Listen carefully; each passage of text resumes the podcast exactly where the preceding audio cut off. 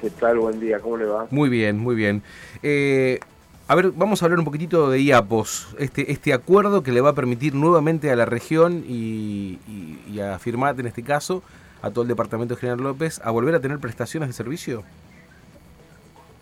Sí, la verdad que yo quiero primero que nada salvar una cuestión. Nosotros, eh, Santa Fe tiene una obra social que que fue durante muchos años muy prestigiosa y que bueno, está teniendo inconvenientes eh, y uno de los inconvenientes era esta situación que se estaba dando en firma con un prestador este, y donde la verdad el perjuicio era directo para, para los afiliados, ¿no? porque en definitiva la preocupación es el mejor servicio para los afiliados. Tengo que destacar eh, que fuimos con dos o tres cuestiones puntuales, eh, hablar con el presidente del directorio, con el contador Brossi, y tuvimos respuestas satisfactorias porque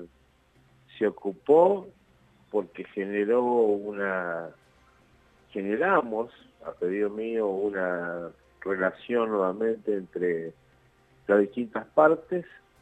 El día martes eh, tuvieron una reunión y bueno, y se empezaron a destrabar cuestiones, lo que significa en definitiva un mejor servicio y el restablecimiento de, la atención, estamos hablando puntualmente del sanatorio Filmat, Filmat y no obstante que faltarían algunas cuestiones, pero esta vez la cuestión encaminada, como una muestra de buena voluntad, el día martes el sanatorio decidió este, empezar a continuar con, la atención, digamos, ¿no? Así que ese fue uno de los planteos, el planteo fundamental, y después lo fuimos a ver por otras cuestiones que tienen que ver con eh, el servicio de los servicios fúnebres por algunas cuestiones irregulares que se han dado a firmar y que bueno, creo que se van a necesariamente se van a solucionar.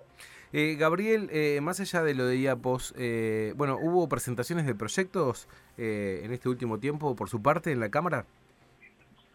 Sí, nosotros hicimos un pedido de informe, este, eh, ¿Puntualmente vos te referís a IAPO o otras cuestiones? No, no, no, porque sé, que tiene varios proyectos aprobados de, por, su, por su parte o por su presentación, más que nada. Sí, sí, sí, sí, sí. Obviamente, esta Argentina y esta provincia da para que semanalmente haya distintas inquietudes que, que uno plantea y este y necesariamente tiene que ver con la labor legislativa de cada semana. Hoy tenemos sesión, en un rato ya empezamos con las actividades. Eh, hace unos 10 días atrás, eh, usted estuvo reunido precisamente en una mesa en la sede partidaria del PDP, eh, con una mirada puesta al 2023. ¿es, ¿es, muy rápido hablar del 2023 o, o, ya empieza uno a preparar el camino a las elecciones? No, o sea, yo creo que sí, que primero una autocrítica que necesariamente debe hacer eh, la dirigencia política de que la ciudadanía está harta y cansada de no encontrar eh, de parte de los dirigentes políticos soluciones, dirigentes políticos y funcionarios.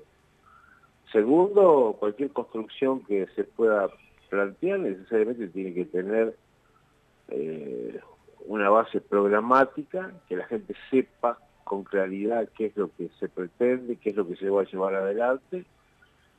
Tercero, estamos lejos para hablar de candidaturas, pero sí de una forma de gobernar, o sea, eh, no me cabe en duda que la Argentina y Santa Fe necesitan eh, un gran acuerdo, un gran acuerdo que, supere las pertenencias partidarias y, y bueno, y estar a la altura de las circunstancias. Así que tuvimos una visita puntual de las autoridades del radicalismo, de los distintos sectores, nosotros le, planteamos la visión que teníamos. Y, bueno, la verdad es que la palabra, no sé, sería, nos parece que no es el momento de hablar de candidaturas y sí de propuestas, ¿no? O sea, parece que para hablar de candidaturas siempre hay tiempo, me imagino que eso será a fin de año. La última, Gabriel, eh, ¿cómo ves al país? Qué suspiro, qué, suspiro, ¿eh? no, sí, porque realmente uno no quiere, o sea, el ciudadano común está viviendo y padeciendo, la gran mayoría de los argentinos padeciendo al país. Estamos en un momento, yo diría, de mucha complejidad y bueno, ya no quiero agregar, sí, la autocrítica que tenemos que hacer y yo me incluyo y que digo, bueno, evidentemente la dirigencia política en los últimos, hablemos de 20, 30, no sé cuántos años en definitiva, y bueno, esto ha sido un degrade en lo que hace a, la calidad de vida de los ciudadanos. No quiero abundar en algo que conocemos todos y vivimos todos y donde uno, fíjate vos, es una cuestión puntual, pero que tiene que ver con nuestra realidad. Venía viajando y escucho las noticias de ayer en Rosario, tres muertos. Llego a Santa Fe, tres muertos en Santa Fe. Entonces, ¿qué quiere que te diga? la inseguridad, la situación económica. Eh, sí creo que la única salida es, eh, no hay alternativa, acá no hay ni, mesías ni pensadores bien, la, la, única salida es con más y mejor política, no, no, desgraciadamente no, no, la gente tiene que entender eso, que no hay otra forma que mejorar las prácticas políticas, no hay un salvador acá que venga y diga esta es la solución.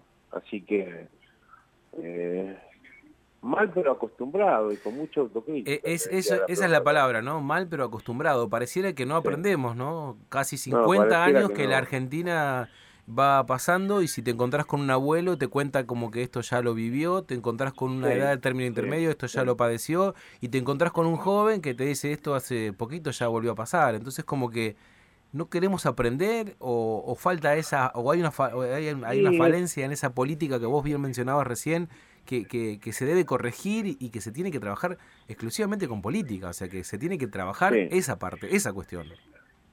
Sí sí yo creo que ese ese es el paso que la Argentina tiene que dar que, que Santa Fe tiene que dar este porque vos fíjate que a nivel de gobiernos locales y bueno, no es la misma situación porque no tenés gobiernos que dan, locales que dan respuesta, no en todo, porque hay cuestiones como la seguridad, como eh, la salud, la educación, donde, bueno, no pueden hacer todos los municipios en las comunas. Pero el gran paso es lo que yo te digo, o sea, el gran paso es la dirigencia política tiene que entender que la solución pasa por políticas de Estado que tienen que ser respetadas no que llega uno y dice que todo es culpa del otro y que todo está mal y cambia. Este es, eso es la grieta, eso es eh, el negocio político de los que aprovechan eso. Bueno, eh, no da para más. Lo, cuando vos mirás cualquier país del mundo, antes mirábamos los países del mundo, cierto? Ejemplos claros de que hay, donde hay federalismo, donde la autonomía es una realidad. Antes, pero ahora no tenés que ir en los países del mundo.